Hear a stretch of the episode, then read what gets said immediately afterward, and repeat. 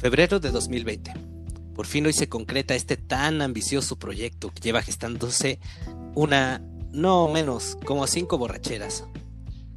Digo esto bebiendo el último sorbo de mi última bolda.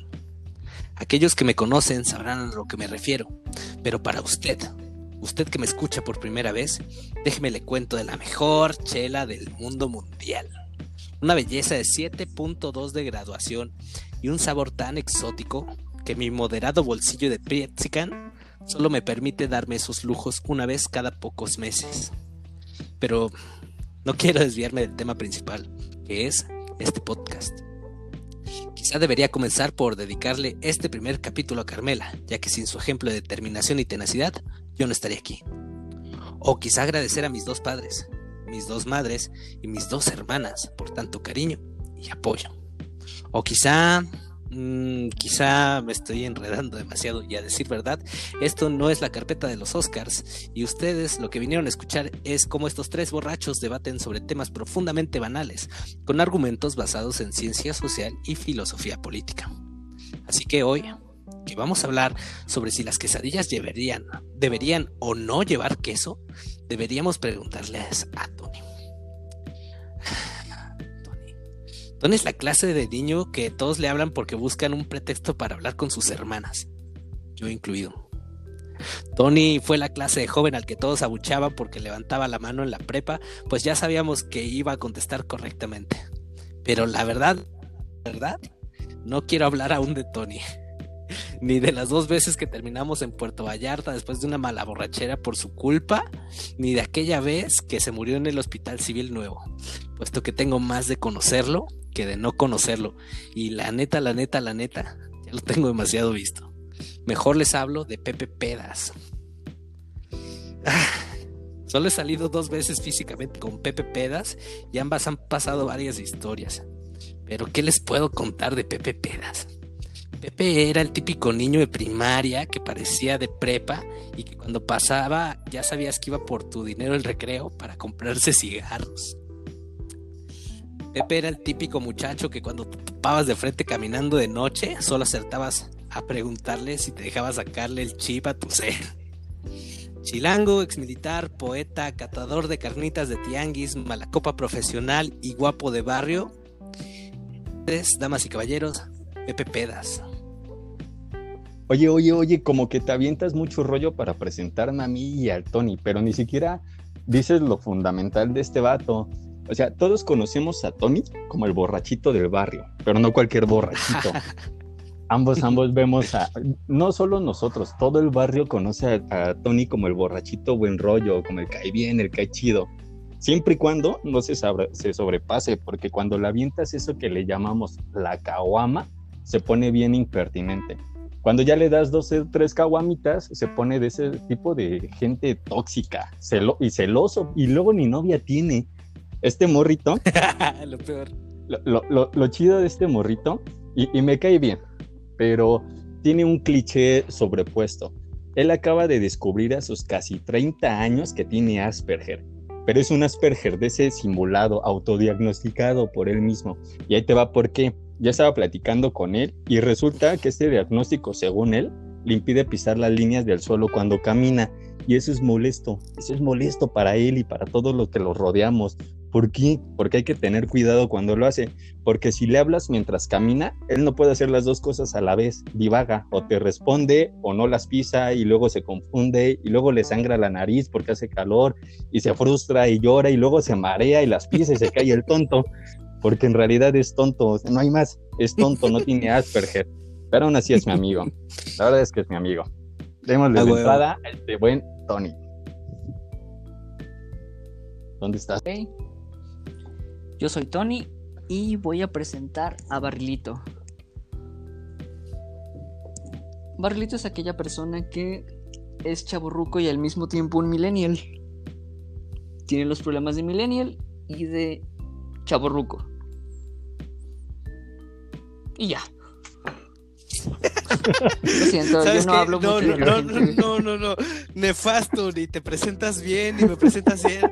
A ver, mi estimado Pepe Pedas, tú, tú, tú, tú, tú además de ex, exmilitar, eres, eres un gran poeta.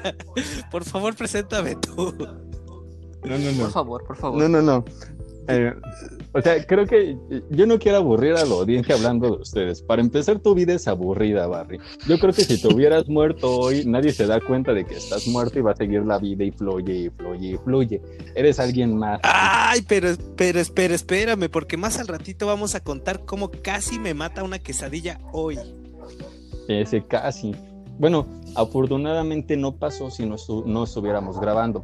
Pero ahí les va. La anécdota de este, este buen Barry. Barry es el clásico borrachito también, igual a la par de mi buen Tony.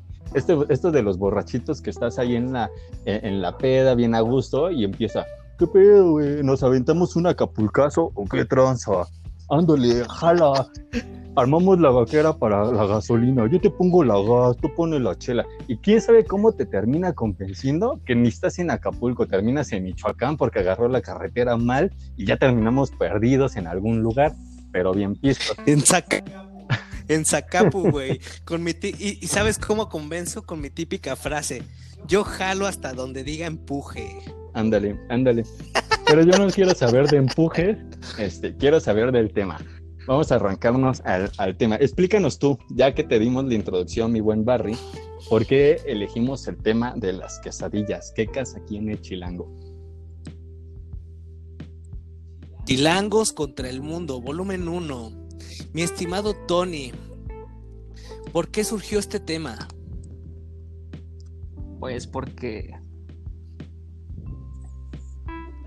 La verdad es que siempre Está que. pensando, está pensando, querida audiencia, esto va a ser muy recurrente. Nuestro querido amigo Tony tiene esa Ah, peculiar característica de hacer sonidos muy extraños mientras graba su programa y además de hacer pausas extremadamente largas mientras piensa la respuesta totalmente descabellada que te va a dar Oye, de- sobre una pregunta muy concreta. deberíamos de poner eh, mi- en ese lapso risas acá de Central Comedy, que se rían mientras él, él habla, ¿no? En ese pausa. a huevo, soy el rizo enlatado. No sé qué es mejor, si las risas enlatadas o el silencio incómodo. No, no, no. Podemos preguntarlo más adelante a la audiencia. Oigan muchachos, pues la verdad es que sí me dio mucha curiosidad porque es un tema que es muy latente en mi, eh, en mi cotidianeidad debido a que viajo constantemente a la no tan hermosa Ciudad de México. Sí, la quiero muchísimo, sí es bonita para vacacionar, es una megalópolis increíble, llena de, cultura y arte.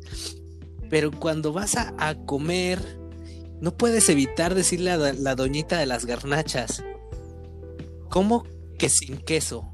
O sea, es una quesadilla. ¿Por qué me está preguntando que si con queso o sin queso? ¿Y por qué me está diciendo güero? ¿Se está burlando de mí? Entonces, dentro de mi morena tez que envuelve este bello cuerpo serrano, me pregunto yo, ¿de verdad tiene fundamento esta pregunta? ¿Es una quesadilla, una quesadilla si no lleva queso? Y es por eso que llamé a mis dos grandes amigos, Pepe Pedas y Tony el Tonayón, Capitán Tonaya para ti. para debatir este tema en base a la división del trabajo y a, a todo lo que sería la etimología alrededor del mundo. Así que vamos por, por el principio, comencemos bien. Muchachos, ¿qué significa quesadilla? Pues, qui- quiero tomar la palabra, mis estimados y estimadas, mis escuchas, sobre la, eh, la raíz etimológica de, esta, de, este hermoso manjar, de este suculen- suculento este, de manjar culinario. Eh, y vamos a romper de inicio el mito. Hay, hay muchas historias y alrededor de lo, del significado de la quesadilla que no son ciertas. Hemos vivido engañados un montón de tiempo. Uy, ese sonido no me gusta para nada. Muchachos, háblenme.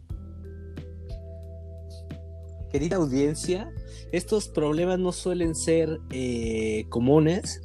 De hecho, ustedes no lo van a notar porque vamos a hacer un pequeño corte hasta que restablezcamos la conexión de nuestro querido amigo Pepe Pedas, el cual se encuentra en los estudios de Ciudad de México de la 103.1416 de.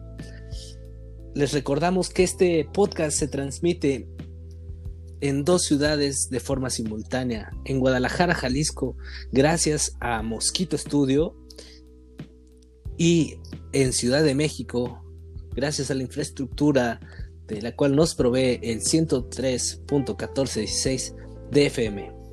Aprovecho esta pausa para recordarles que pueden apoyarnos compartiendo nuestro contenido eh, que se encontrará disponible en las diversas plataformas para poder escuchar podcast.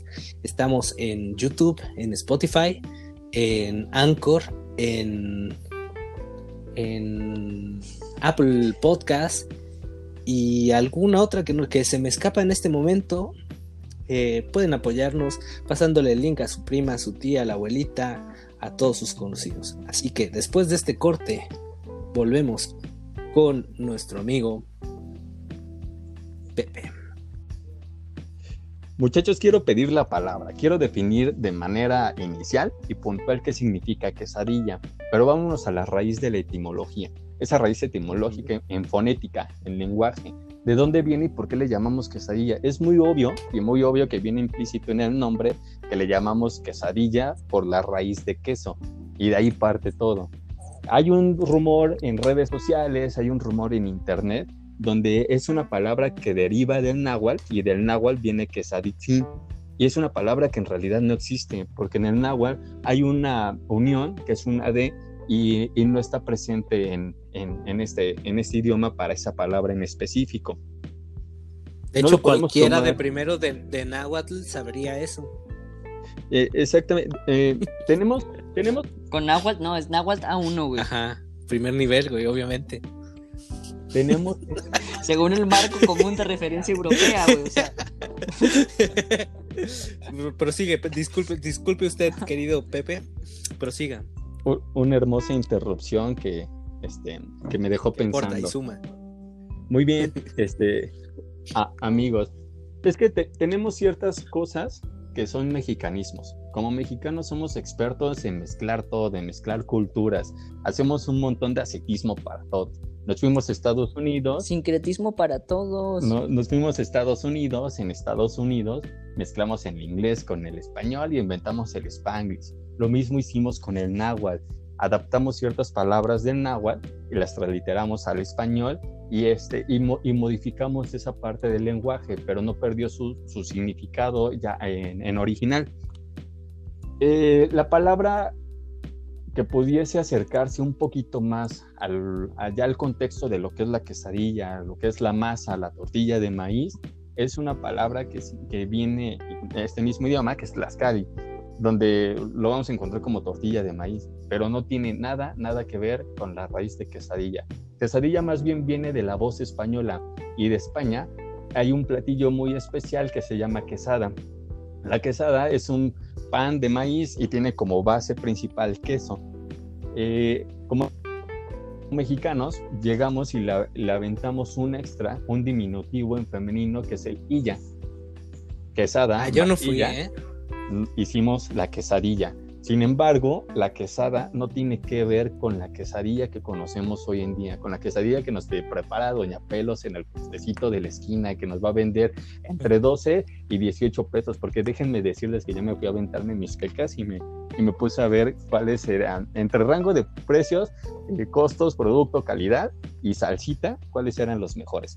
Entonces, quesadilla viene de quesada, es mi opinión particular y personal no tiene nada que ver con la quesadilla actual y la traducción, yo creo que la palabra quesadilla proviene más acercadamente hacia la voz española de quesada.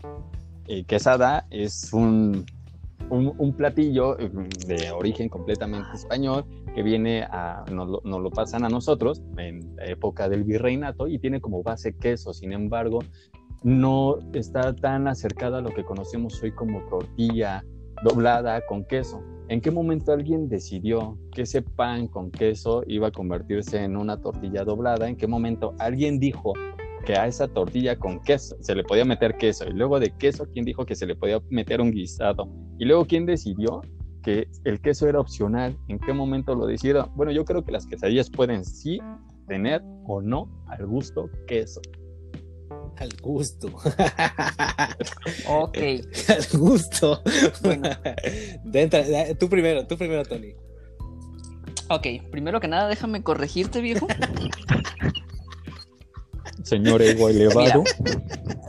La, la- la bronca va por este lado, güey. O sea, no, no, vas, no vas mal, güey. O sea, es como cuando el maestro te corrige y te dice, güey, vas por ahí, güey. Por ahí va. Pero vas, pero no era. por ahí va, güey, pero no. Pero no era así, güey. Número uno, güey, la quesadilla, eh, la quesada, güey, no va con maíz, güey, va con trigo, güey.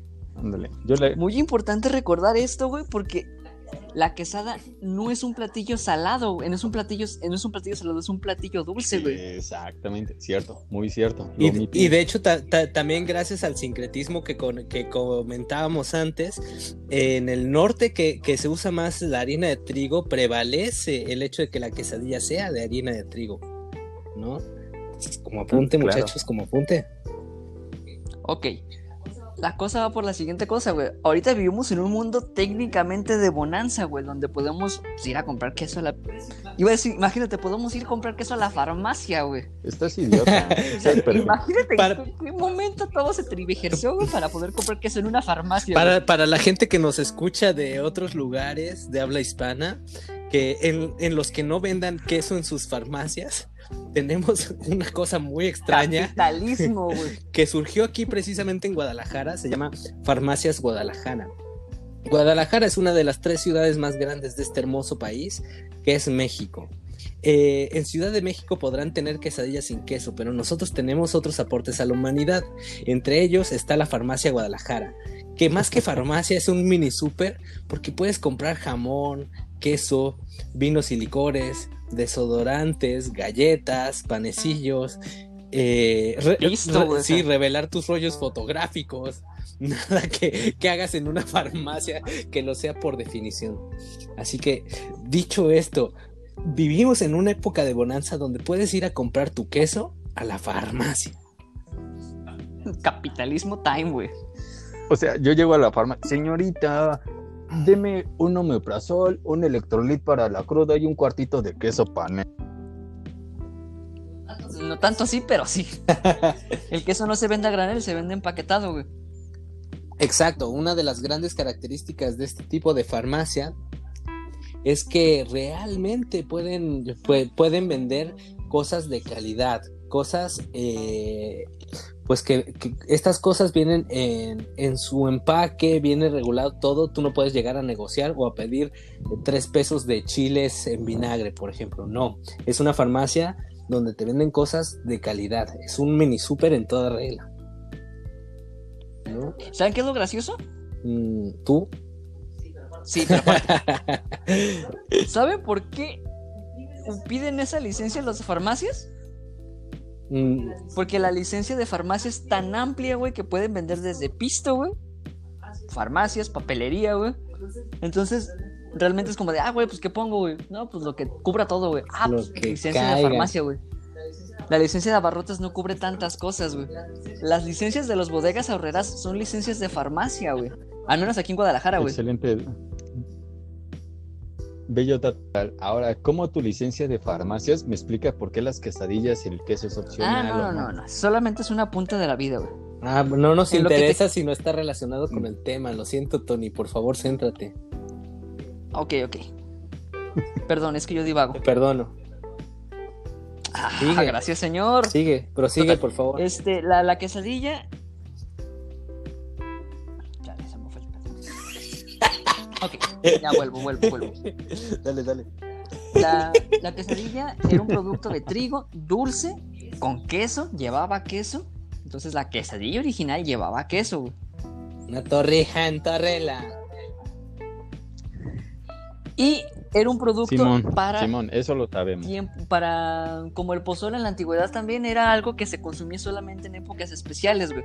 No era como que hubiera una señora de las quecas y llegara así, ay, güey, dame una quesadilla, güey. O dame este producto, güey. Realmente no, la gente, pues, de recursos más limitados solamente comía frijoles y maíz, güey. No había para más, güey. O sea, no es la época ahorita donde dices, güey, nada más hay frijoles y maíz. Ay, güey. Ah, pues ahorita vamos a la farmacia o vamos a donde sea y compramos lo que se antoja, güey. Sí, bueno, pero no, no, es, no viene con el tema, pero el frijol hoy en día es carísimo. No, no, no. Bueno, sí.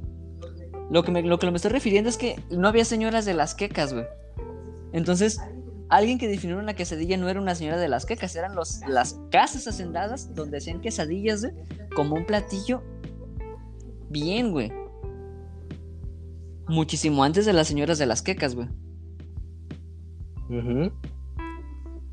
Para esto, querido, para, para esto, querida convénceme. audiencia, hemos estado investigando a partir de, de textos relacionados con eh, la repartición del trabajo y cómo se, se ejecutan las relaciones de poder y por qué los taqueros son hombres y las señoras de las garnachas son mujeres y no al revés.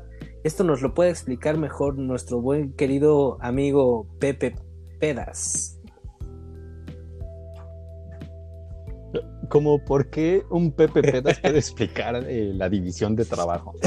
Es que es un Pepe Pedas ñoño, güey. ¿En, en qué momento un, en qué momento un Pepe Pedas que puede saber cuánto, cu- cuánto se le cuánto se le echa de Bacardí a un cóctel, de cuántas caguamas necesitas para ponerte pedo? Como por qué Pepe Pedas va a saberle el origen de, de, de las profesiones. Bueno, ¿sabes o no sabes? Para Como aventarle el balón al Tony.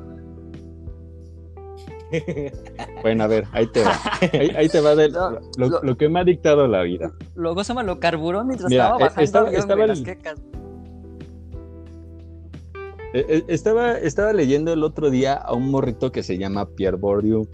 Este morrito escribe acerca de las mujeres en la economía de los bienes simbólicos.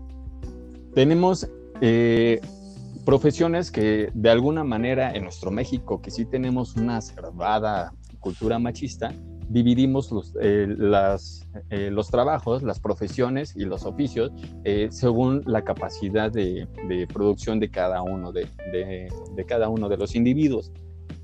Normalmente en México colonial y a la actu- actualidad hemos visto el papel de la mujer como el ama de casa, como la que cocina. Y la verdad es que está bien, porque yo cocino bien mal, cocino horrible. Yo prefiero pistear y, y- y comer cacahuatitos de la tienda Qué antes de preparar nefasto. una quesadilla. Pero ¿qué tal si mi mamá prepara Ay, una quesadilla? ¿Qué tal si abuelita prepara unas quesadillas? Es muy diferente el sazón de lo que va, de lo que está preparando ella, a lo que puedo preparar yo. Ahora, ¿qué, ¿dónde viene eh, la raíz, el por qué mujeres dedicadas a, a la venta de quesadillas? ¿Por qué no hay hombres regularmente eh, generalizando? Aunque estamos siendo reduccionistas en, en generalizar y saben que soy enemigo de, general- de generalizar las cosas, normalmente vemos puestos de quesadillas atendidos meramente por mujeres.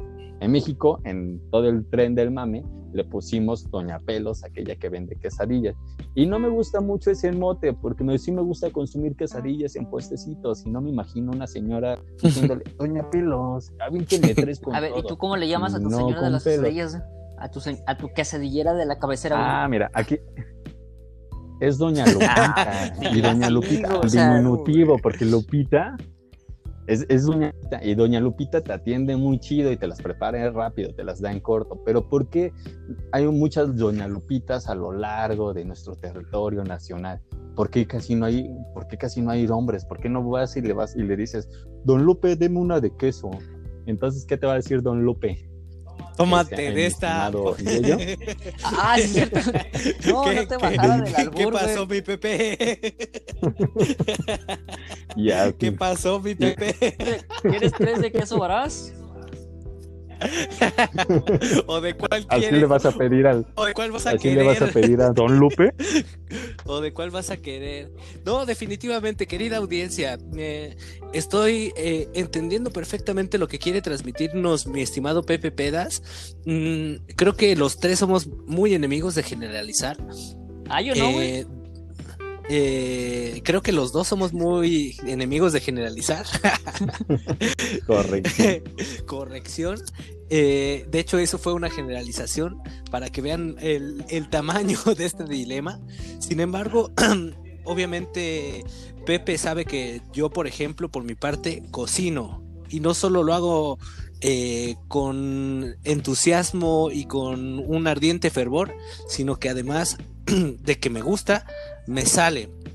Y aún así reconozco que, que lo veo, lo veo en las calles, veo muy poca, muy pocos Don Lupe eh, atendiendo negocios de senadurías. Y cada vez veo más doñas taqueras. Eso está chido. Está chido que, que cada, que, que cada quien pueda hacer lo que quiera, ¿no? Eh, Chale, güey. do- don- dones del mundo, si quieren hacer cenitas, rífense a ver qué tal les sale. Do- do- doñitas de todo el mundo, ¿quieren ser taqueras? Seguro les, va, les voy a ir a comprar a ver qué tal están sus tacos. Aquí eh, nuestro catador Pero de mira, mira, mira. carnitas de tianguis está a punto de decir algo. A ver, díganos, díganos, adelante. Soy yo, ¿verdad? Pero mira, es que hay también de clases a clases. De, de clases a clases. Yo, por ejemplo, si te veo a ti despachando un puesto de carnitas, no te compro. No, no, no. Te conozco, no te compro. Uh, me voy. güey, güey, pero por- por- Pa- parezco el don de las carnitas lo- típico, güey, por favor. Pero tú, bueno, de- No por- pero eh, te conozco. No por Pero nada no- me no dicen compré, el pero bueno. Pero le- lejos de, de tu caso particular, sí hay, sí tenemos casos atípicos. Pinche vato discriminador, pero o sea, ¿por no? Mira. dijiste nada, solamente le dijiste que no le compras. Solo tú no, solo tú no.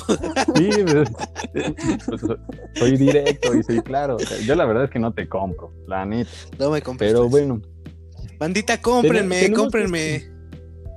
Muchachos, cómprenme y aprovechando que estamos en la medio, medio, medio pausa de los comerciales, síganos en Instagram, síganos en, en Facebook, síganos en YouTube. Eh, todo, todo- todos estos podcasts van a estar eh, disponibles en todas las plataformas que podamos colgarlos. Van a estar en YouTube, van a estar en Facebook, en Instagram, lo que podamos subir lo vamos a subir. Y si no, de ahí les vamos a dar el link a Spotify, síganos, compártanos, la mejor forma en que nos pueden apoyar a, que hagamos más programas, que tenemos hasta ahorita planeados muy buenos temas, eh, con, con bastantes bases muy sólidas de qué debatir. Sabemos que, que puede ser de su agrado, que les puede nutrir en algo, así que por favor compártanos. Si les gusta, denle al compartir, es gratis.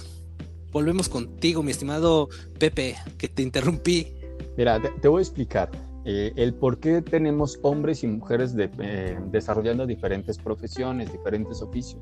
Tenemos ya una estructura de- según un acuerdo social. Este acuerdo social lo estamos inclinando, nosotros como seres humanos nos organizamos en todo esto que llamamos sociedad. Y según nuestras capacidades es donde nos vamos inclinando. Estas capacidades están atendiendo directamente al capital. ¿Cuánto estamos produciendo? ¿Cuánto vamos a ganar? Quienes, quienes tienen ciertas cualidades para poder producir mejor son quienes mejor van a, obtener una remuneración. ¿Quiénes producen mejor una quesadilla? Las doñas las doñitas, las doña, doña Lupitas son las que producen mejor, pero también tenemos una contraparte diferente enfocada también a la gastronomía. Si tú te acercas a un puesto de carnita asada, si tú te acercas a un puesto de tacos, normalmente es un señor, un don Lupe, atendiendo el puesto de tacos. ¿Y por qué no encuentras a una señora atendiendo el puesto de tacos?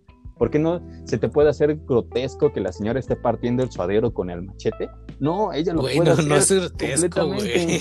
Lo, lo puede hacer, pero casi encontramos a Doña Lupe eh, cobrando.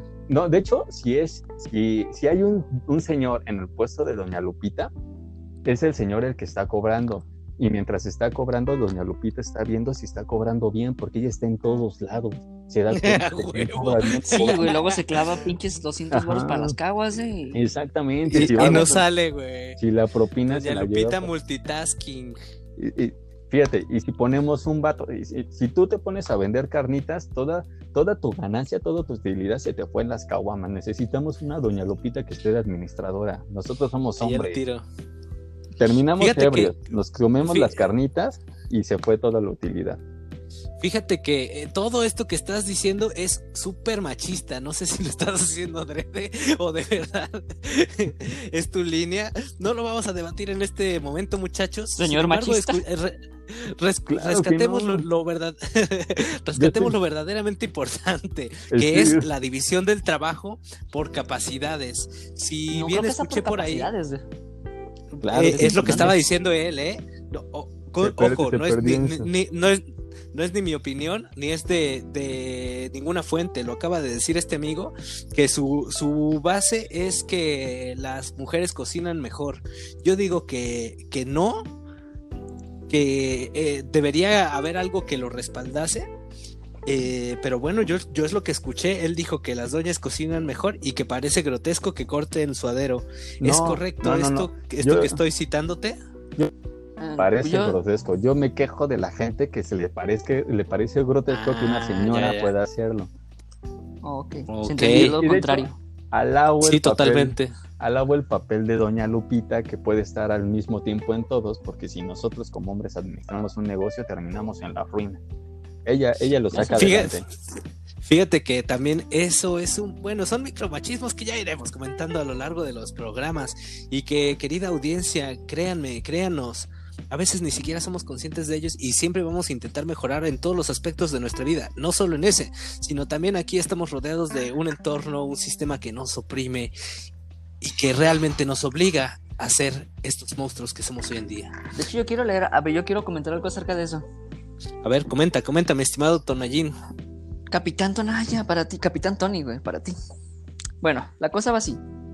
Realmente sí vivimos en una sociedad muy, muy machista, güey. Mucho. A tal grado que los papeles que pueden tomar las mujeres en, la en, los, traba- en los trabajos remunerados, güey. Digo trabajos remunerados porque pues, ser ama de casa es un trabajo, güey. Ujú, Totalmente de acuerdo. Entonces, si el papel de una mujer que quiere ganar dinero tiene que ver con herramientas, güey, automáticamente se veía mal, güey. O sea, por eso no había mujeres choferes, güey. Por eso no había mujeres, este... A ver, otros ejemplos de mujeres que no pueden... Traileras. Traileras. O sea, imagínate, el concepto de una mujer que fuera trailera era tan disruptivo, güey, que estaba valorada la trailera, güey.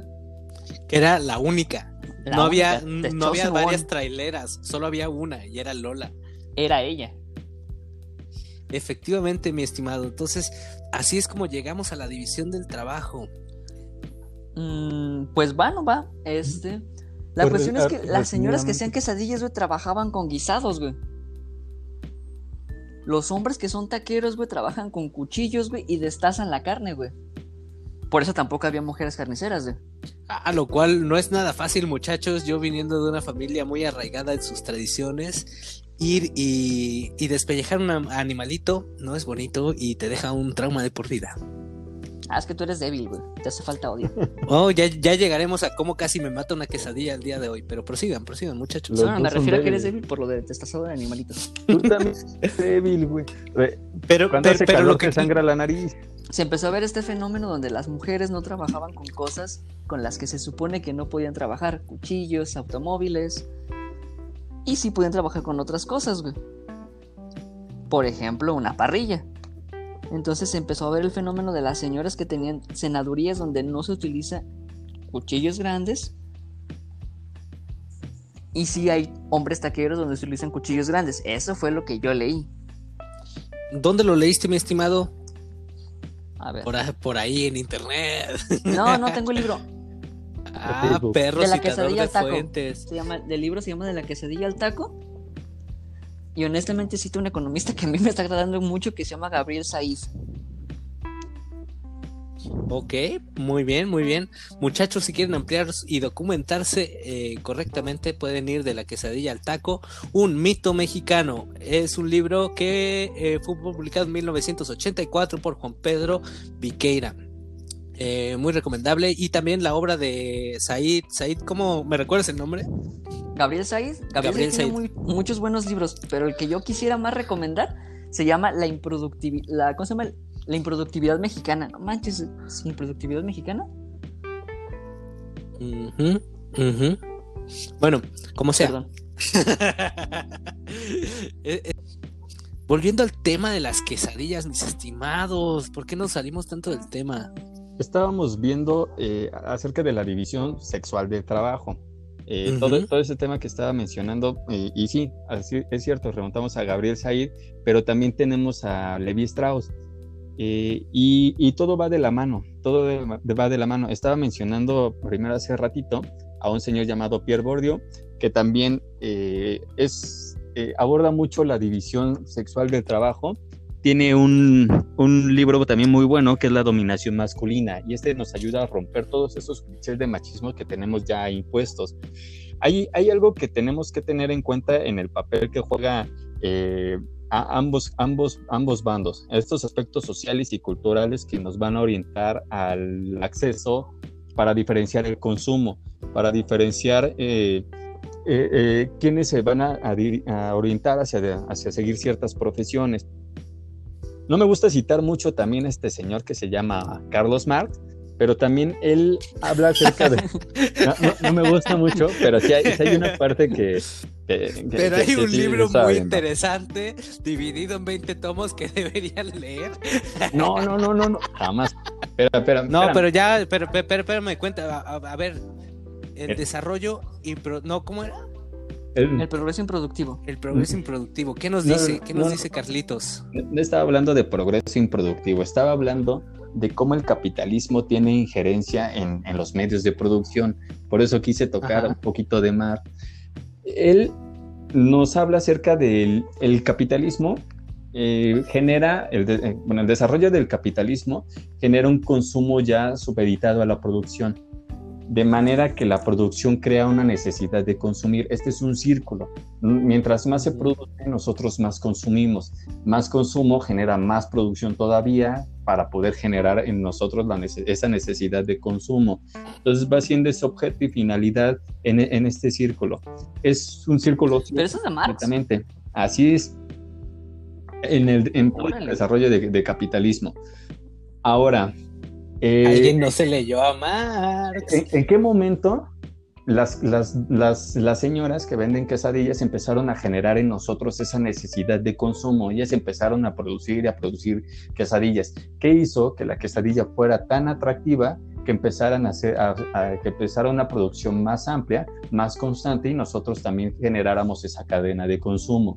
Si pasamos de, de que tiene que ver un poquito eh, esta parte de capitalismo y asentarlo ya una base un poquito más de sociología, llega un momento en que nosotros no solamente nos dejamos, no nos dejamos, nos dejamos llevar no solo por la variedad, sino que empezamos a verlo como algo normal. normal normalizamos que cuando vas pasando por la calle encuentras un puesto de quesadillas y lo atiende una señora. Normalizamos que ves un puesto de tacos y lo atiende un señor. Nadie se pregunta en algún momento por qué hay señores y por qué hay señoras hasta que llegamos nosotros en nuestras ideas y dijimos, ¿por qué no puede ser diferente? Pero sí llegamos... Exacto, hasta, que llegamos nosotros a partir padres. Ajá, a decir, ¿y por qué no puede ser diferente? Y buscamos una explicación que nadie pide, pero, pero lo hacemos. Entonces, normalizamos esa, esa, condición y lo vemos tan bien, tan bien, pero ¿por qué terminamos aceptándolo tal y cual? ¿En qué momento la quesadilla empieza a tener guisado? Es lo que decía eh, Tony hace rato. Las mujeres eh, de impuestos venden también guisados. Y los mexicanos tenemos una movilidad bien chida, tenemos una creatividad que no se compara a nadie. Llegó un, quiero imaginar que llegó un chilango al puesto de, de quesadilla y dijo, proto chilango, güey, porque un proto chilango. No eran chilangos formalmente, güey. Y si le pongo. Era, España, güey. Era un criollo, güey. Un mestizo. Ándale. Podría ser. Proto-chilango. Yo me quedo con proto-chilango. Ok, ok. ¿Válido? Eh, ya éramos, porque chilangos somos así, somos inmortales. Existimos desde la fundación del mundo. De allí parten todas las civilizaciones. La fundación del mundo, Yo declaro este mundo inaugurado. Ah, y los chilangos ya andamos con problemas de tráfico, güey. El segundo piso del lago de Texcoco.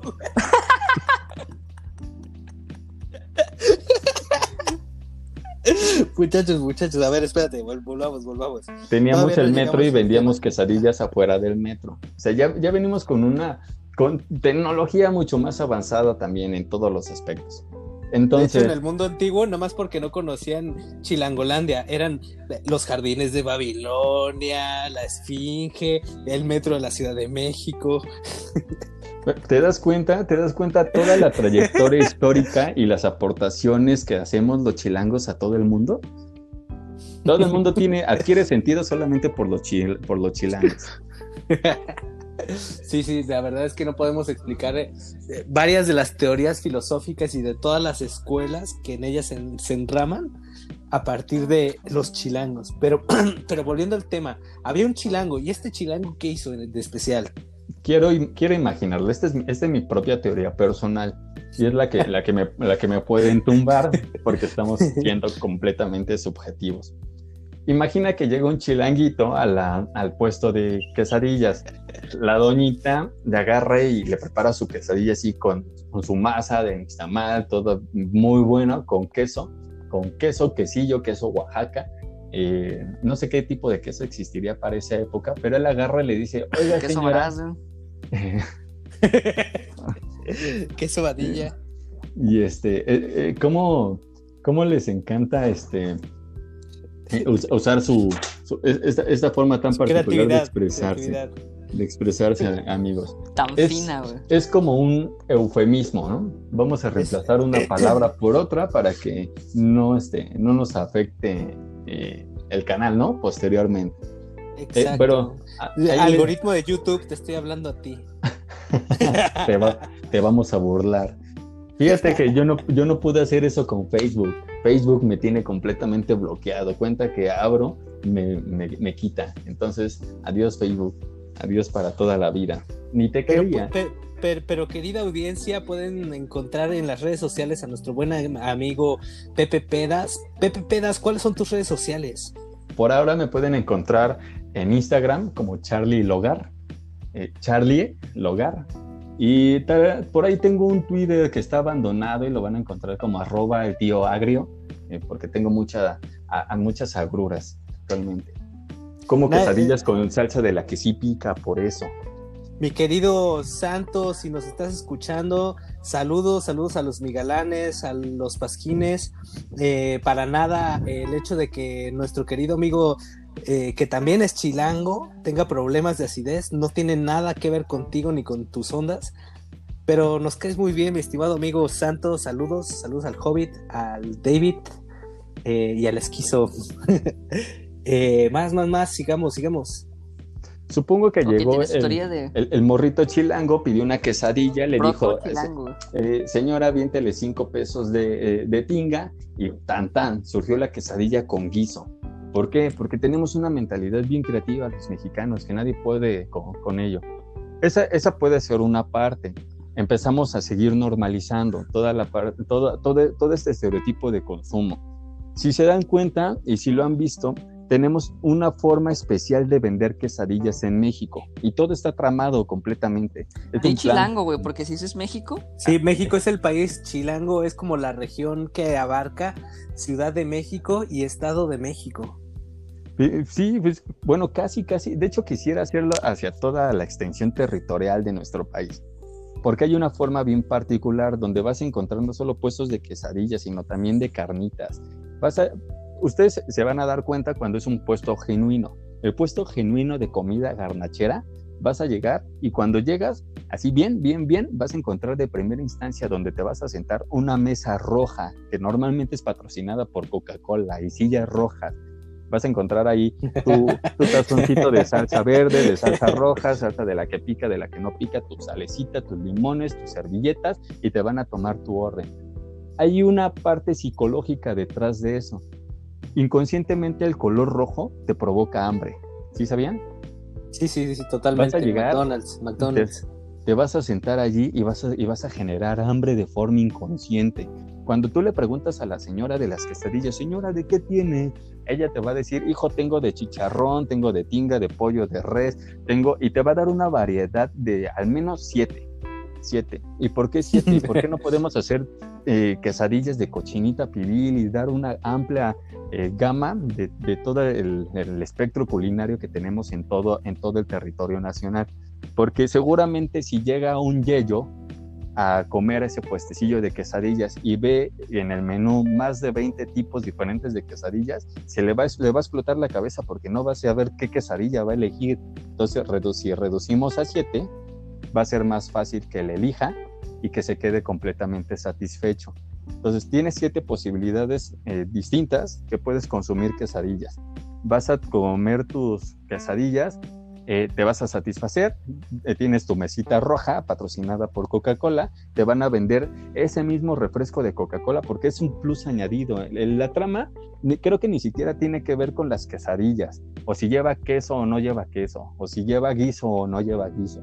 Tiene que ver con toda la mafia que hay detrás. Esa, esa mesita patrocinada por Coca-Cola es para que tú consumas refrescos, para que el capital llegue y se inyecte allí, para que tú, eh, como buen consumidor, quedes completamente eh, eh, cautivado por, por, la, la, necesidad de comer. creo, que, creo que me estoy yendo muy lejos, ¿no? Creo que estoy fantaseando mucho. ¿Les gusta mi teoría o, les paso el, eh, a, la, a, la, siguiente? Mira, la, la neta es que me perdí. O sea, ¿qué, tu, chilango fantasioso llegaba a los puestos y todo se reducía a siete quesadillas, es lo que puedo abstraer. No, lo que ese güey quiere decir es que en todo el cotorreo, güey, de, llegas con Doña Queca y Doña Queca de repente llegas y dices, güey, pues dame una quesadilla. La señora ya tiene guisos y pides una quesadilla, pero en vez de con queso u otra cosa la pides con tinga, güey. Y como es Doña Queca, se llama quesadilla, güey. Eso es lo que yo abstraigo de lo que dice este carajo. Mm, no sé, no sé qué tanto. No, no, yo le estoy preguntando a este. Ah, ya, ya, ya. Sí, y no solamente tinga. ¿Sí lo que quieres? Puedes ponerle otro. no, es que es un ejemplo, pues. Es, que tú dijiste tinga, güey. No me estoy refiriendo a lo que tú dijiste, güey. Un, puesto de quesadillas normal, de los chidos, es lo que vas a tener. Vas a tener al menos siete guisados. Este, e, esa va a ser tu carta, tu variedad. Vas a tener tu copita de vidrio. Vas a tener tu mesita roja patrocinada por Coca-Cola y tu variedad de salsitas y limones. Eso va a ser un puesto de quecas que sea confiable.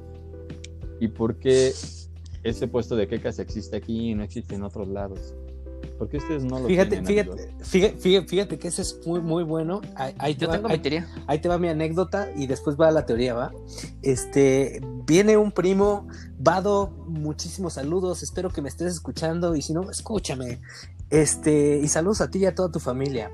Este, vino Vado aquí a Guadalajara y algo muy típico para los que no conocen Guadalajara, mis estimados amigos de la audiencia, es que tenemos por costumbre uno de los desayunos más populares son los tacos dorados de barbacoa. Entonces llevo a Albado a mi puesto de confianza de nuestros amigos de los tacos Kili y pedimos nuestros tacos dorados de barbacoa.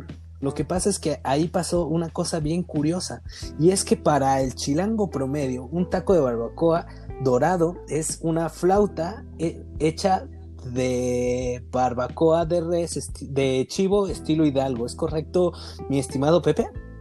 Claro, claro. Eso es un, eso es un taco dorado de, barbacoa para ti, ¿verdad? Pero, pero no de res, de borrego.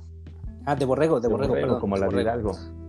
Exacto, exacto. De estilo Hidalgo. Eh, eh, pues para nosotros, los tapatíos, también llamados jalisquillos, un taco de barbacoa es eh, un taco de barbacoa de, de birria de res dorado.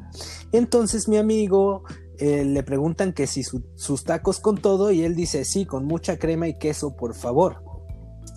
Y entonces absolutamente toda la gente que estaba en el puesto, que podrían ser más de 20 personas, incluidos los dos taqueros y los cuatro meseros, voltearon a verlo, volteamos a verlo con una cara de asombro y estupefaciencia que sería incapaz de describir. Fue tal nuestro desconcierto que nadie atinó a decir palabra y fue un momento muy peculiar en el que se detuvo el tiempo y él se sintió la peor persona del mundo como si hubiera dicho la peor blasfemia que podrías decir en cualquier contexto social. Y fue cuando tuve que explicarle que los tacos de Jalisco no son los tacos de México y que la barbacoa de, de Jalisco no es la barbacoa de Ciudad de México. Y le dije que, que dijera que sí, que, que con todo y, y ya. Y, siguió preguntando sobre la crema y el queso y le dije que se callara y que observara. Entonces le, trajeron unos taquitos dorados de una tortilla muy muy pequeña que no sería más grande que medio puño suyo y limón, cebolla y cilantro. Y me dijo, esto no es un taco de barbacoa.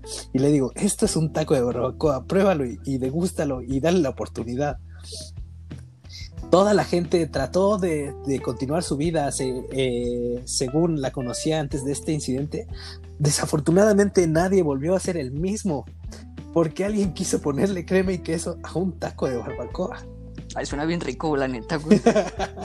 Tú porque eres un gordo. que tiene, güey. O sea, no hay que negarse nunca la oportunidad, güey. Entonces, la verdad ah, es que yo, no, no, no, no, no. La verdad es que yo, yo no lo veo, yo, yo no lo veo. Pero bueno, mi punto aquí es que llamamos a las cosas según la conocemos en nuestra región, ¿no? Y mis tacos de barbacoa es una comida completamente diferente a tus tacos de barbacoa. Y los dos son comidas completamente diferentes, aunque se llamen igual. Y son deliciosas. A mí me encanta la barbacoa chilanga. Saludos a todos los chilangos, por cierto. Gracias, gracias. Recibo tus saludos, amigo. Excelente. Ahora. Empaqueto tus saludos. Ahora, mi, estimado Tony, nos ibas a comentar tu teoría. Ah, sí, yo tengo una teoría. Esta es una teoría que después de empezar a lo de la quesadilla, me empecé a decir, oye, ¿por qué hay tantas señoras de las quecas y señoras con senadurías y lugares para desayunar en el Chilango, pero en otros lugares del, del país? Y honestamente es que, pues, queramos aceptarlo o no, el Chilango es la primera ciudad de México y el primer lugar donde las personas necesitaron producir dinero porque ya no podían dedicarse a otras cosas porque tenían que dedicarse a algo en específico fue ahí. Entonces, los primeros oficios remunerados de mujeres sí tuvieron que ser a, fuerzas ahí, ya no podía haber amas de casa. Eran amas de casa y otra cosa, porque la ciudad las obligaba. Igual como fue pasando aquí. También tiene que ver mucho el contexto socioeconómico, ¿no? Centrémonos.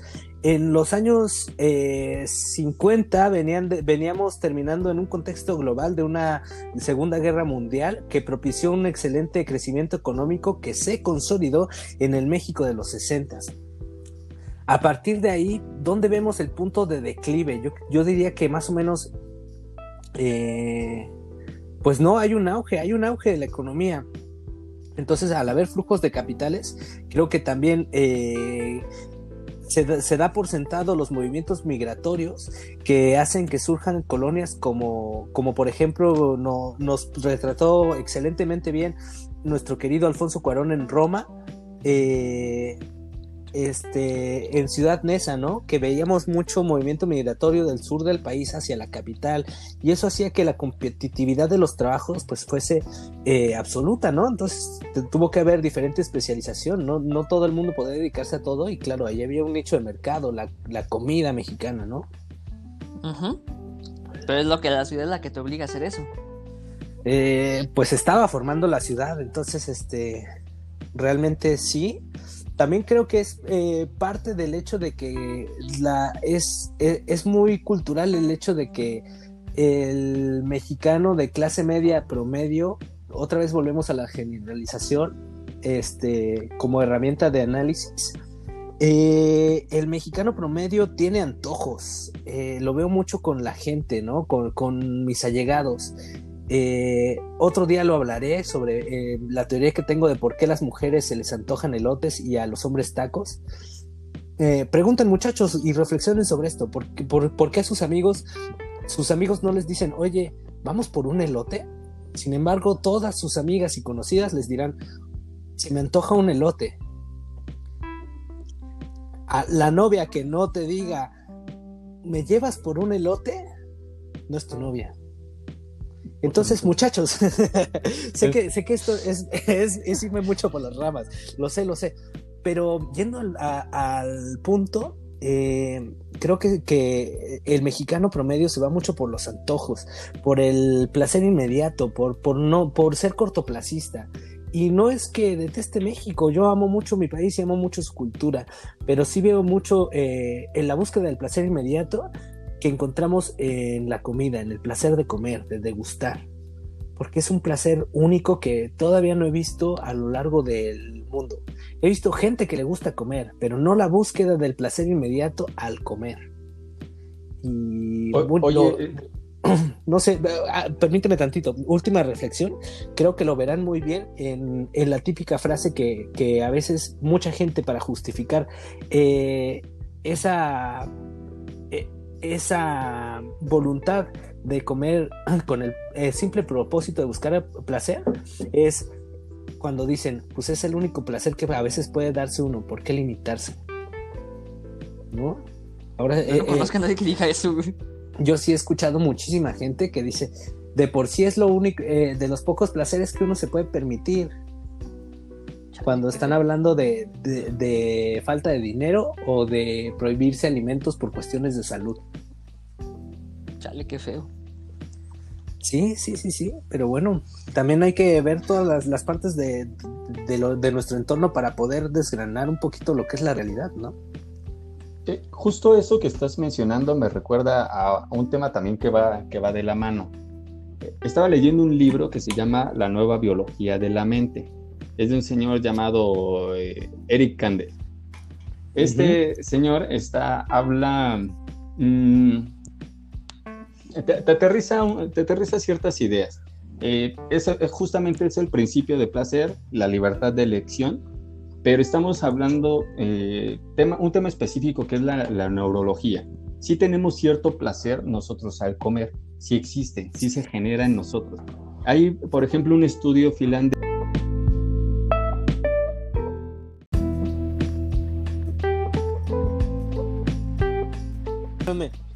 ¿Irlandés o finlandés? No te entendí bien.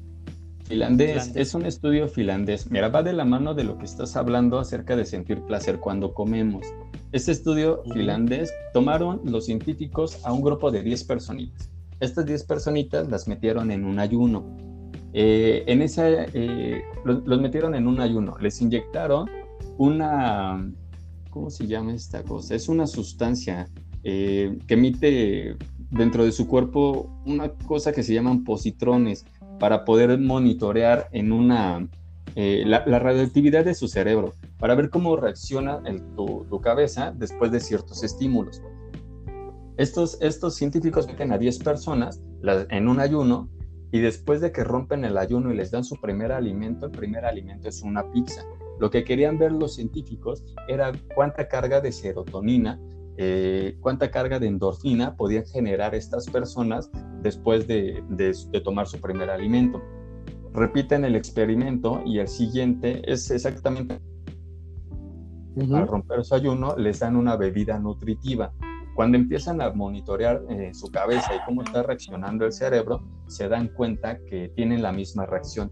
Pero hay algo que cambia y que hace la diferencia entre comer una pizza y tomar una bebida nutritiva. La diferencia es que el, el, cerebro es o la felicidad, la, alegría, la satisfacción que tiene tu cabeza al comer es independiente o, ese placer es completamente independiente a la comida que estás consumiendo. ¿A qué me refiero? Que la gente o, estas personas del experimento cuando comieron pizza sintieron más placer que cuando comieron, eh, cuando tomaron el, jugo nutritivo. Los mismos niveles de, de, de los niveles de endorfinas eran los mismos, pero al ver la pizza agradable hacia los ojos, agradable hacia la vista, sintieron más placer que, al tomarse un simple este, jugo nutritivo. Si tenemos una satisfacción a comer, hay algo que eh, le conocemos nosotros como la hormona de la felicidad, que es la serotonina. Si tus niveles de serotonina están bajos, te van a meter en un estado de estrés, te van a meter en un estado de ansiedad y lo que hacemos nosotros de manera natural es buscar elevar estos estados de serotonina. Entonces comemos de manera rápida cualquier garnacha, cualquier cosa que nos pueda satisfacer y que tenga grasa y para poder elevar rápidamente estos niveles de serotonina y te va a meter en un estado de apacibilidad bien chido, te va a relajar y, va a eh, elevar tus niveles de felicidad. Entonces, si hay una química en tu cerebro que juega en el papel de comer, Si nosotros... Güey, eso, eh, perdóname que te, que, que te corte, es que eso explica perfectamente aquella vez que tuve una muerte inminente. Esto fue la vez que le fui a donar sangre a la mamá del Tony, porque ella sí me cae bien. Y no manches, fue una experiencia increíble. De hecho, estaba con mi doctora de cabecera y, y le pregunté que qué me estaba pasando porque, le- porque de verdad, o sea, no es juego, fue una cosa increíble. Eh, no quisiera volver a vivirla. Cuando le conté los síntomas me dijo, tienes estrés y, y eso te está causando una, una sensación de muerte inminente. y se empezó a cagar de risa porque me dice que el hambre no debería causarme eso. Pero literal, comí como tres lonches y dos jugos y, y no sé qué, qué dos, dos manzanas después de dar sangre. Como, como en tres, cuatro minutos los devoré. Como animal, como un vil animal. Te- eh, no estaba pensando en mis instintos más primarios y, y vaya, vaya que, que, que sí, después de comer fue, volví a, a mi estado normal de conciencia. Fue una, fue una ocasión pues bastante peculiar que, que no le recomiendo a nadie y, y muchachos coman, coman a sus horas, no, no se malpasen. Si, si van a donar sangre, pidan ser los primeros, vayan desde tempranito para que puedan comer lo antes posible. No puedes comer. Dan- Exactamente. Después de donar sangre, sí, sí, sí, o sea, Eh, ve temprano, donas temprano y ya puedes comer temprano. A eso me refiero. Ah, pues explícate. A mi estimado este Pepe, perdón, te interrumpí. No, no, no, eh, bueno, ya terminaba el, el punto. Es justamente, digo, no solamente son este tipo de hormonas, este tipo de sustancias que son neurotransmisores en tu cabeza, lo que te provocan un, sentido de bienestar, un sentido de placer. Tenemos otros juegos. Si también, por ejemplo, te llevas tiempo prolongado en ayuno, eh, tus niveles de glucosa bajan. También entonces empiezas a sentirte muy apagado. Entonces, hay e- es, esta forma que tenemos nosotros eh, humanos en centrarnos, por ejemplo, en el trabajo y prolongar nuestras horas de alimento y después comer y lo primero que comes te sabe tan delicioso es porque estás generando estas hormonas en, tu cabeza.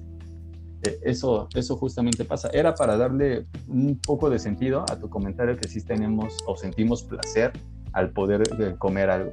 Algo que eh, mi buen amigo Tony no cree porque creo que él nada más siente placer cuando bebe, pero no todo Ah, es no, la no, bebida, amigo. Tony. Disfruto Amigo mucho Tony, comer. entonces este, hay otras cosas. Claro, claro.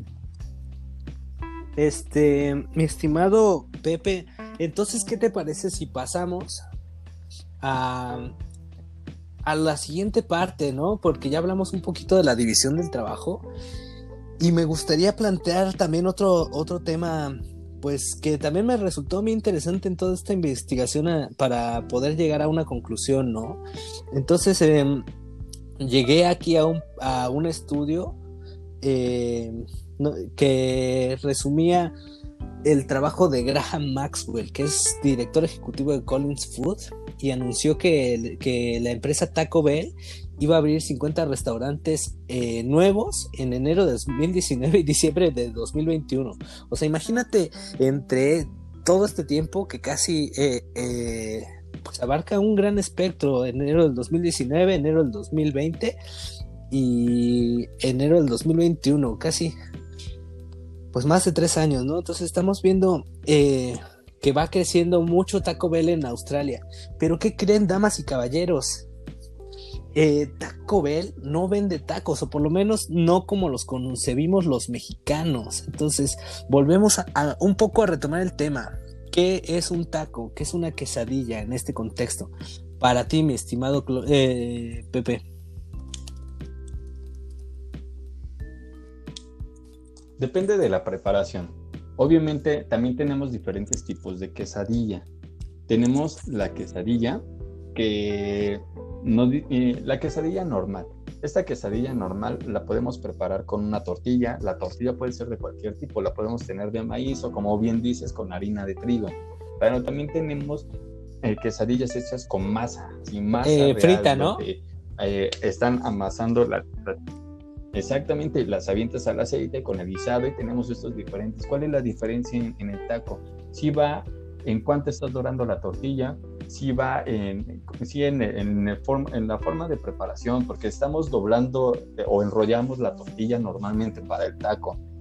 Y tenemos diferentes presentaciones. Aquí yo creo que ya tendría que ver con cómo o dónde estás consumiendo ese taco. Si lo consumes en casa, si te preparas un taco de lo que sea, enrollas o acostumbramos a enrollar la tortilla. Pero tenemos lugares, como mencionas, en Taco Bell, donde te van a meter o vender el taco en una especie de tortilla doblada eh, estilo de quesadilla. Y no es una quesadilla. Exacto. Entonces, En- en- este, obedecemos a la presentación de la carta del lugar. Entonces también, eh, pues llegamos a este punto del debate, ¿no? No cualquier tortilla frita con queso dentro es una quesadilla. Tiene que ser eh, la concepción que tenemos cada uno eh, como acuerdo social, como sociedad, de lo que es esa cosa, ¿no? Rescatando un poquito lo de los tacos de barbacoa. Nosotros como sociedad tapatía tenemos un acuerdo social sobre lo que es la quesadilla ustedes como chilangos tienen un acuerdo social sobre lo que es la quesadilla y quizá esto sea lo que nos define dentro del territorio mexica. Pero, eh, ¿qué lo define alrededor del mundo? ¿no? Eh, en mis viajes he podido observar este fenómeno en distintas facetas. En Portugal te pides una quesadilla y te dan un pan semi cocido con queso dentro. En, España eh, puede parecer que te dan eh, una quesadilla dependiendo de- del restaurante, si es de propiedad mexicana o propiedad de otros países. Desde, y, fíjate, esto es clave, ¿eh? yo he llegado a ver quesadillas hechas con queso cheddar y quesadillas de carnitas, y a eso le llaman quesadillas, güey, o sea, quesadilla de harina de trigo que dentro tiene queso cheddar de nachos y carnitas. ¡Wow! Saludos, Casa Mexicana, Mijail, eh, Soren Mijail y Karina, Karina Roca, saludos. Es- Este, pues, pues está bueno este taco, ¿no? Pero es totalmente una innovación en el mundo culinario. He visto quesadillas de trigo, quesadillas de maíz, ¿no? Este, y en Francia ni te cuento, también eh, unas cosas bien interesantes, ¿no? Entonces, eh, a lo que voy es, fuera de México, la quesadilla es una tortilla de harina en su mayoría, con queso del que puedas encontrar en la región, que se pueda derretir, y con guisados mixtos que van desde el chili con carne al, más original estilo sueco, eh, hasta, no sé, arroz japonés, no sé, es que las, las, la- las posibilidades son infinitas. Entonces, si alrededor del mundo la quesadilla es lo que dicta una gran franquicia como puede ser Taco Bell, que ni siquiera encontramos aquí en, eh, eh, en México, nunca he estado en Estados Unidos, pero en Costa Rica hay Taco Bell. Entonces, ¿qué es lo que estamos eh, exportando? No estamos exportándolo. Nada, em, es al contrario, la globalización está redefiniendo lo que es una quesadilla. ¿Lo está redefiniendo o ellos lo están redefiniendo? Es que es algo muy importante. No es una redefinición porque ellos lo están consumiendo en primera vez así. Es como la pizza, la pizza Chicago. Y que mucha gente come por primera vez una pizza estilo Chicago va a pensar las pizzas como son estilo Chicago. No como son originalmente. No es una redefinición, es una primera definición para ellos. Mm, Pues sí, podríamos ligarlo también con eso, ¿no? Con la pizza.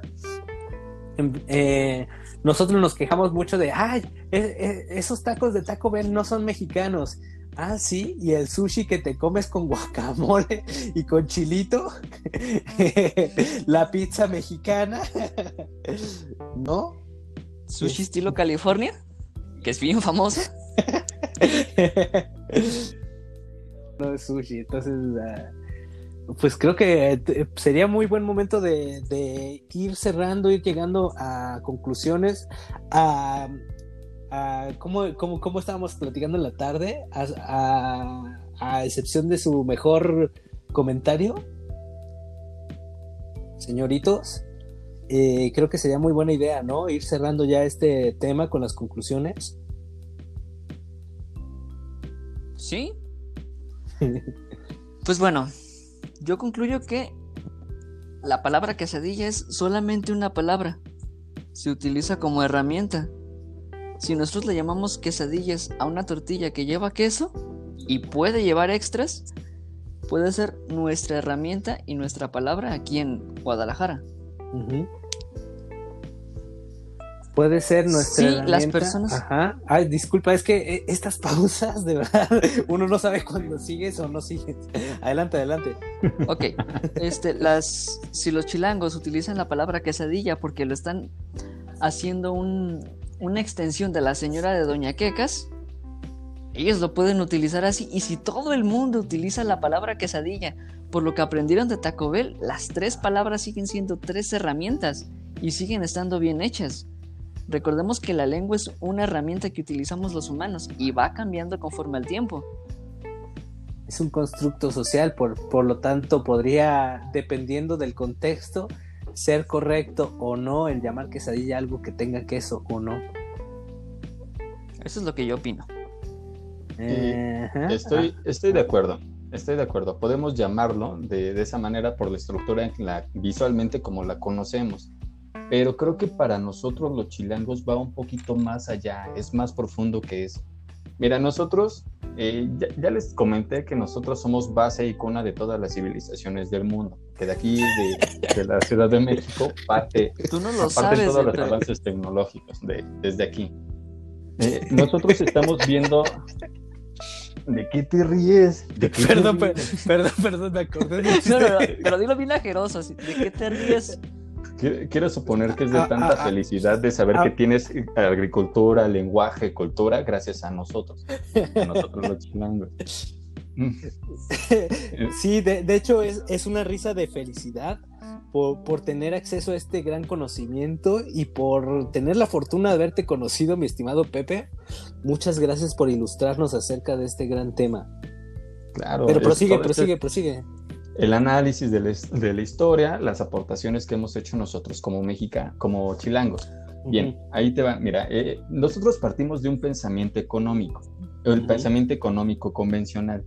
Y esto va para poder analizar, reflexionar acerca del consumo, qué estamos consumiendo nosotros.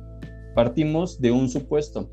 Nosotros como individuos actuamos, actuamos racionalmente eh, en nuestra conducta de compra. Esto estoy hablando de los, de los chilangos. Nosotros actuamos racionalmente a lo que vamos a comprar. No sé si ustedes compran irracionalmente, pero nosotros sí. Actuamos racionalmente. depende cuando, cuando, comerciamos con, con, cacao o cuando usamos pesos mexicanos. No, no, lo chido es Ubermensch chilango, güey, porque todos son racionales. Ándale. muchachos, muchachos, no, no toquen esos temas tan delicados hoy. Regresen, no, son delicados, pero nos iríamos lejos. Son chilangos, ellos pueden manejarlos. Son Ubermensch chilangos, imagínate. Ubermensch. Pero, pero, ahí te va, mira. déjame, eh, déjame decirles ¿qué es, lo, que hacemos nosotros los chilangos. Nosotros los chilangos tenemos un pensamiento económico racional. En este pensamiento, nosotros eh, tenemos una conducta de compra completamente efectiva, porque tenemos nosotros capital, tenemos nuestro dinero y ese dinero maximizamos su utilidad para poder tomar la decisión de qué, tipo de quesadilla queremos, qué tipo de quesadilla vamos a, adquirir para consumo, nosotros jerarquizamos según nuestros gustos y preferencias, según nuestras necesidades. Tenemos dinero, maximizamos la utilidad del dinero, razonamos nuestra capacidad de consumo, genera, jerarquizamos según nuestros gustos y preferencias y de allí tomamos en base una decisión. Por eso tenemos la variedad de, de quesadillas con diferentes tipos de guisos. Tenemos diferentes puestos donde podemos tener esa capacidad de elección. Que a ustedes, que son foranitos, solamente se dejen guiar por el hambre y no lo piensen racionalmente, que es diferente. Cuates de provincia, por favor. Eh, señoritos a mí no me molesta que me digan que soy de provincia. No, pero a mí me gusta que me respeten. Yo no soy cualquier provinciano, soy cuate de provincia. Oigan, ¿y qué creen? Hablando de esto, hace ratillo después, eh, después de la conferencia que dimos el día de hoy, eh, fíjense que nos fuimos a comer, nos fuimos a comer para eh, pasar un tiempo juntos, para celebrar, para cotorrear, etcétera. Y nos fuimos eh, con, a, a, comer al Taco Fish. Taco Fish es una cosa increíble porque tienen solo tres guisos, pero te los hacen de tantas maneras increíbles. Tienen tostadas, tienen tacos dorados, tienen crepas, tienen este eh, burritas, tienen eh, pastes, tienen quesadillas, tienen de todo, de preparados de camarón, marlin y mantarraya. Este, muy ricos, por cierto. Entonces, encuéntreme yo degustando un, mis tres platillos, que eran un taco dorado de camarón y dos, dos, dos quesadillas de camarón. Deliciosa. camarón, ¿verdad? Eh, ah, ahorita vamos a llegar a eso, ahorita vamos a llegar a eso. Fíjate que. De Jalisco tenías que ser. Te está albureando, no, viejo. No, no, no, no, yo sé que me está albureando, pero ahorita vamos a llegar a, esa cuestión. y, y, y, ya, ya, ya verás, por qué, ya verás por qué, por, por qué es un pesar esta historia. Y casi muero. Eh, entonces eh, me comí mis dos, eh, mis dos quesadillas de camarón justamente en aras de hacer investigación para el día de hoy, para venirnos a grabar. Deliciosas, pero fue un impacto muy grande porque la quesadilla te la dan abierta. Sí, para que la alinees, porque como buenos mariscos tienes mil salsas, eh, mil preparados y ensaladas que les puedes poner a tu quesadilla, ¿no? Pero me dieron abierta mi quesadilla de, camarón. Entonces fue como, madre, si es una quesadilla o no, ¿debería cerrarla? ¿Qué, debería hacer? Fue, un gran dilema. Pero aún así, me la comí. Horas después, ya estando en casa, todita. Estando en casa horas después, que me doy cuenta que, que me siento extraño, me, me, arde la cara, me siento con mucho calor y, y, mucha comezón en todo el cuerpo. Y dije, madre. Entré a la pubertad, güey. Entré a la pubertad. Y me cambió la voz, me salieron pelos donde no tenía. De repente me empecé a fijar en las chicas. Me salió pelo donde no tenía. Y bueno, pues resulta, muchachos, que me estaba intoxicando. Eh, por tercera vez consecutiva. No de gusto eh, este exquisito manjar de cucarachas marinas tan seguido, pero sí debo admitir que es un platillo que me encanta. Y como platillo, obviamente, eh, mis hermanos albureros. este, entonces ¿Notas cómo lo pensó? ¿Se, le antojó? Se, me atoró, se me atoró en la lengua, se me atoró. No, se te antojó, güey. Es diferente, o sea, lo piensa. Se saboreas. se le hace agua donde no puedo mencionar. desafortunadamente y muy a mi pesar, tengo que dejar este gran vicio que venía arrastrando desde hace años. Muchachos, resulta que soy alérgico al camarón. Afortunadamente tenía de nuevo a mi médico de cabecera eh, al alcance de mi celular y le pregunté qué es lo que me estaba pasando. Inmediatamente reaccionó y me recetó loratadina de emergencia para poder eh, bajar ese salpullido, mientras yo eh, pues seguía evolucionando en todo este, este pesar. Ay, Pokémon. sí, eso que le iba a decir, güey. Entonces me convertí Barry, Barry, Barry Alergiomón. No seas tonto, es, eres modelomón, güey. si eres barrilito, evolucionas a modelomón o... O Vico, Vicomón. Caguamón. Caguamón, güey. Caguamón. No, no, esa es la tercera evolución. Ah, sí, ya, ya, ya es el mega. Muchachos, resulta que, que, no me hizo nada la loratadina y estaba eh, cada vez más y más lleno de ronchas, eh, con mucha hinchazón y con la evaluación del médico de que peligraba eh, fervientemente mi respiración. Así que tuvo que ir de emergencia para, para poder ir por medicamento. Fue por el medicamento y muchachos me inyectó de emergencia otra cosa que no recuerdo cómo se llama, con lo cual ya estuve bien. Pero muchachos, el día de hoy casi me mata una quesadilla de camarón. Y este será el recordado como el día en el que grabamos nuestro primer podcast como el día en el que casi muero. Muchachos, ¿algo que quieran agregar? Claro, claro, claro. Eh, que me aburres. Sí, eh, eh, iba a decir lo mismo. Chale, viejo, nada más porque no soy tan cojete, güey, pero ya me iba, ¿no? Estaba durmiendo, güey. ya me iba a ir. iba a dejar abierto güey, aquí la línea. Minuto y medio para explicar una historia donde casi no, donde casi te mueres y no te mueres. La verdad es que si te hubieras muerto y hubiera sido más interesante. Pero va. Ya, ya, hablar- Sí. ya O sea, hablaremos de nuestras casas. En vivo desde el funeral, Muchachos, ya habrá, güey. ya habrá tiempo para poder hablar de nuestras casi muertes. ¿Recuerdan cuando hicieron unas carreritas a ver quién trepaba más rápido a aquel muro y tú, mi estimado Pepe, te electrocutaste por alto? Afortunadamente, teníamos a, a- a alguien que sabía primeros auxilios y que pudo ayudarte, pero yo recuerdo convulsionándote, Tony muriéndose de risa, yo haciendo fotos. Hay fotos, muchachos, hay fotos de eso. y video. Y, y, y- y video, y video. Y, tú casi muriendo. La verdad es que no sé cómo le hiciste porque te caíste aproximadamente. ¿cu- ¿Cuánto eran? Unos Unos tres tres metros. metros. Y sobreviví. Sí, más o Y- menos. Y, so- sobreviví, pero, pero también no fue tan bueno. Truncó mi carrera. Ahorita estuviera como co- corriendo, güey. Estuviera en. en Po- las pollero, güey. Po- pollero. Pero pues ya. Brincador de muros profesional, güey. Unos No. toques, toques. Ándale. Y también podríamos recurrir a la historia de, de la casi muerte eh, de mi buen amigo Tony, que fue hace nada, hace cosa de mes y medio, dos meses. mes y medio. Sí, ya, ya tiene Su cesárea. este, su cesárea, su cesárea. Y ya contaremos la historia de cómo, cómo fue apuñalado y cómo sobrevivió mi buen amigo Tony. No, me balacearon los municipales. Es la historia oficial, muchachos. Muy interesante. Y mis Y- 50 mil pesos. Totalmente, totalmente. Eh, pero ya habrá, ya habrá más tiempo para todo esto, querida Pero espera, audiencia. espera, espera, espera, espera, espera. Eh, Adelante, sé que adelante, pueden dígame, sonar dígame. interesante, sé que esas historias pueden sonar interesantes, pero también quiero contar, o que más bien que me ayuden ustedes, ¿de dónde sale el güey pisteamos? Porque nos aventamos un rollo acerca de las quesadillas que creo que dejamos a todos nuestros escuchas con la duda sobre si sí, pero ¿de dónde sale el güey pisteamos? Es, eh, ese creo que el punto que podríamos tocar para cierre. eh, Es una curiosidad, ¿de dónde sale?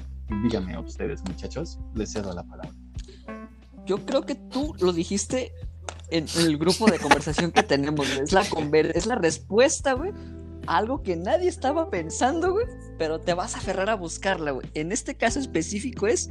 ¿Por qué las pinches quesadillas no llevan queso en el chilango? Pueden no llevar queso en el chilango, güey. Eh, Bueno. Sí, sí y no. Yo creo que te, te referías al contexto más atrás en el tiempo, ¿no? Mi estimado Pepe, Sí, más en general de más por qué llegamos. Eh, Exactamente. precisamente es la línea que dice Tony, le hubiéramos llamado a, a este su querido podcast, el podcast más divertido de la televisión mexicana. Tony, ya cállate. Pero no, muchachos, vamos a irnos más atrás en el tiempo.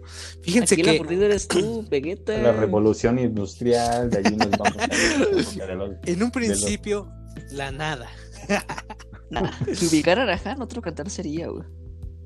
Ya hablaremos de Han, de Skinner, de Ptolomeo, de los presocráticos, de Aristóteles, de, Simón. De, de Pero- Santo Tomás de Aquino, de Niccolo También. Machiavelli, de Mídolo, Lao Tse. Hablaremos de todos esos en algún momento, pero no, pero ahora tocaste un punto bien interesante, mi estimado. ¿Por qué? Porque ya compartíamos todos estos momentos, porque vivimos en espacios completamente diferentes, en el tiempo y en la distancia.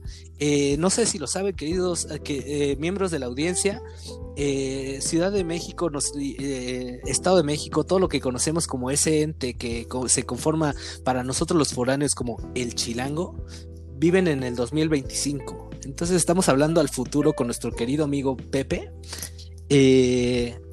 a una tierra hostil, a una tierra alegre, a una tierra llena de vivencias, de color, de paisajes.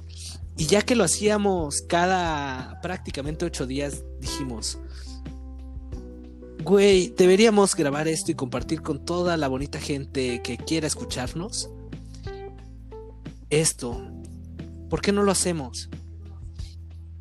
Y la respuesta fue muy clara, fue un, sí, hay que hacer. Comencemos como comenzamos siempre estas sus charlas de caguama y vino tinto. Güey, ¿pisteamos? Creo que eso Ah, ¿no? sería, sería la re- creo que eso sería la referencia, ¿no? No, no, no. O Claro, ¿te gustan claro. agregar algo más o pasamos más al tema de la siguiente semana? Eh, cerramos. La verdad es que es muy entretenido hacer todo eso. Yo eh, les invito a que escuchen, compartan todo lo que estamos haciendo nosotros. Es el, el inicio de algo que queremos hacer todavía mucho más grande. Es cierto, iniciábamos de borracheras a distancia, donde recibía yo una llamada y de, de mi buen Barry o de Tony me decía, güey, tengo este pedo, este, pisteamos, y decía, arre. Y nos poníamos a platicar sobre diferentes temas eh, ciertos autores que nos vamos compartiendo, ciertos temas que vamos abordando y nos vamos tirando uno al otro eh, en letra. Y se nos hizo interesante compartir este concepto. Espero que lo disfruten, que puedan también darnos y dejarnos sus comentarios sobre lo que podemos mejorar, qué les gustaría que abordáramos y con gusto vamos, vamos haciéndolo con tanto, tanto amor y con una caguama en mano. Esto es, güey, pisteamos. Adelante, Tony. Ah, yo a mí me cayó una notificación que me dejó sin palabras, güey. Va a haber una feria del taco vegano, güey. Ay, no puede ser. Tenemos que ir a eso.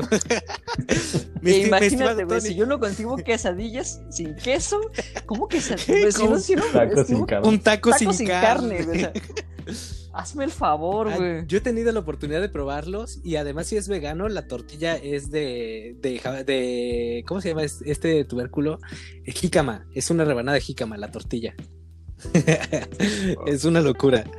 Pues no, está mal, güey. Definitivamente está mal, güey. No puede ser, güey. Ya llegaremos a eso, mi querido Tony, ¿de qué vamos a hablar la próxima semana? Ok, la próxima semana vamos a hablar de economías compartidas. ¿A ¿Qué qué es? se refiere? Las- la economía compartida es cuando tú, tú vas compartiendo las cosas para poder obtener un ingreso. Ya sea desde tu casa, como Air- Airbnb, ya sea desde tu coche, como Uber. Denme más ejemplos. Como Rappi y ya tienes un mayordomo. Ay, la era de la mayordomía digital. Exacto, vamos a hablar de todos esos interes- interesantes temas en los cuales vamos también a, tocar el, el punto central que es que tus cosas dejan de pertenecerte y cuando tienes cosas no te pertenecen. También entraría ahí el tema de Netflix, Spotify y no se lo pierdan muchachos, va a estar muy interesante. Pueden buscarnos en nuestras redes sociales, estamos en Facebook, en Twitter y en Instagram como Wey, ¿pisteamos? Eh, a mí pueden encontrarme en Facebook, háganse mis amigos. A mí pueden encontrarme como AG Uraga o eh, en Google Albenis Garduño, ahí va a salir. Este, mi estimado Pepe, tus redes sociales de nuevo me las repites, por favor. Me pueden encontrar en Instagram como Charlie Logar y en un Twitter que anda por allí vagando, que no se usa, pero es arroba eh, tío agrio. Me van a encontrar por ahí. O sea, me pueden encontrar, no les voy a responder, pero me pueden encontrar. Tardaremos, tardaremos quizá porque estamos muy ocupados No, no, no. preparando su próximo programa, pero de seguro, de seguro, de seguro que a lo mejor eh, antes de una semana quizá nos llegue la notificación y puede que lleguemos a leerlo.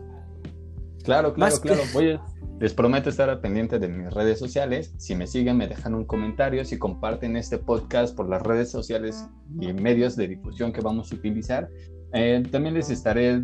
eh, Haremos alguna dinámica en algún momento y, y com- y compartiremos con ustedes también algo para que se incluyan a ser parte de este proyecto.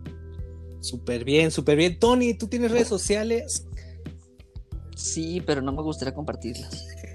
Ahí lo tienen, muchachos. Ese es nuestro buen Tony, el que tanto queremos.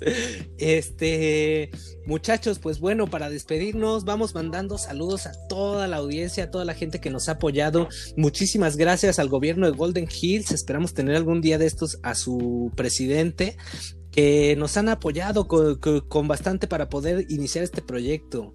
Muchísimas gracias a toda la infraestructura por parte de Mosquito Studio. Eh, gracias a ellos es esta, eh, es esta transmisión simultánea posible en Ciudad de México a través del 103.14 de 16 de FM y aquí en la ciudad de Guadalajara. Eh, Gracias también a todos nuestros amigos, a Verónica Chaboya, a The Very Wens Show, por las menciones, por todo, a Rocío, a Rubí Bobadilla del Informador, muchísimas gracias muchachos, alguien que quiera mandar saludos. A Doña Lupita de las Quecas. A cada Doña Lupita de las Quecas. Este, mi estimado Tony, ¿quieres mandar saludos?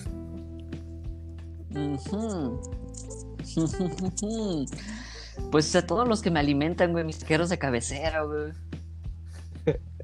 Taqueros, no Ah, es que llego y me dicen, los que dicen, joven, lo de siempre, esos, ya los conozco, me tratan bien, ya saben lo que... o sea, llegan y saben que la entrada son tacos de suadero, güey. Entrada. Muchísimas gracias a Javier Ramírez, CEO de Smart Bee Consulting, eh, del Círculo Empresarial, a todos los integrantes. Hello, mi estimado, un abrazo, un saludo a la, directora del IMERCAP, a, en general a todos los integrantes del Círculo de Empresas, a, Oye, al equipo de Bronce Café. Dígame. Te hace falta Saludos a Karen. Saludos a uh. Karen, saludos a, todas las Karens del mundo, a todas las que, que han entrado y nos han eh, robado toda esa ilusión a lo largo del tiempo. También a las Karens. ¿Pero por qué Karen? También a las Karens. esa historia de Karen. Ya llegaremos a ese, punto. También a las Karens que, que hemos amado. Muchísimos saludos, muchísimos saludos a, a la bandita de Bronce Café, a toda la bandita de, de Tonalá, Génesis, muchos saludos. Saludos a también a todo, todo el equipo de. A ver, a ver, a ver, a ver, a ver. Jalisco, ya, ya, ya me estoy durmiendo, güey, otra vez, Tranquilo, Vegeta. A los demás eh, compañeros que, que, nos apoyan ahí de, del festival. A Rafa, este a todos los que les peleo en Facebook y que doy mi comentario sin consentimiento. Muchísimas gracias. Gracias a, a los compañeros de Vertientes, a Charlina, a este mi Alguien se está durmiendo. A mi estimado. Oye, ya, oye, tranquilo, viejo. O sea, si, si no, son los Óscares. Eh. A Mariana, muchos saludos a Mariana. Ah, Mariana, Mariana sí bien, sos, sos grandísima, sos grandísima. Y todo el equipo de la Caja de los Sueños, a Perchinsky, a. Oye, viejo, ya, ya, tranquilo, no son los Óscares, no ganaste nada, güey. De hecho, ni te queremos aquí, güey. ¿A quién más? Que, que, ya cállate. A Beto eres, eres el pone casa para pedas y por eso estamos aguantando. Oye, yo mando saludos a León, Corona, Victoria, Indio, Catablanca, Barrilito, Cluster, Tecate, 2X Layer, a toda, toda la chelas y toda la banda cervecera, a toda la República Mexicana. Claro que sí, también a, a, Doña Tere, que también es una gran impulsora de la cultura. ¿Y Amigos, eso es todo por hoy. Vamos a abordar el siguiente tema. Síganos la próxima. Si yo tengo problemas, güey, tú no tienes amigos, güey. A Irene Ortiga Calonche, impulsora de, todo el tema de, de, la cultura responsable del consumo, a toda la bandita que nos apoyó en el proyecto de No Lo Veas. Oye, Pepe, ¿Sabes qué? Vamos a empezar a hablar tú y yo, güey, que este güey se quede como sonido de fondo. Así como una televisión. muchísimas gracias. ¿Qué te parece? A Cintia Santana del laberinto de pensamiento. ¿Sabes qué, güey? Este, ando jugando Que nos inspiró muchísimo a realizar nuestro, nuestro primer podcast. 4 por 8, a, a, su divulgación científica. También, este, a todos los... Oye, oye, el Rincón de los Poetas Muertos, creo que se llama. Eh, muchísimas gracias Mm, por todo su apoyo, por, fomentar la filosofía. Este me quisiera agradecer profundamente. Vamos a hacer un anuncio importante. Ajá, adelante, adelante, adelante. Eso es todo, este, te, quería callar. ¿Viste cómo tengo Gracias, muchachos. Muy buenas este. noches y nos vemos la próxima semana. Hasta luego. Bye. Bye.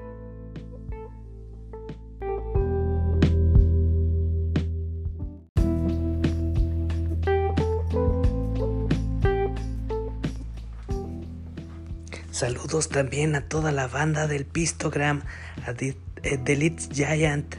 Hermano, mucha suerte con tu canal de YouTube, a Maya-Sense, a Supernormal MX, a Benja.nbx, a guion bajo Clavius, a Andrea-DGUEZD, a Dani KRKIC y a guion bajo R Vázquez 17. Muchos saludos a todos y pónganos en sus stories para poder llegar a más gente. Hasta luego.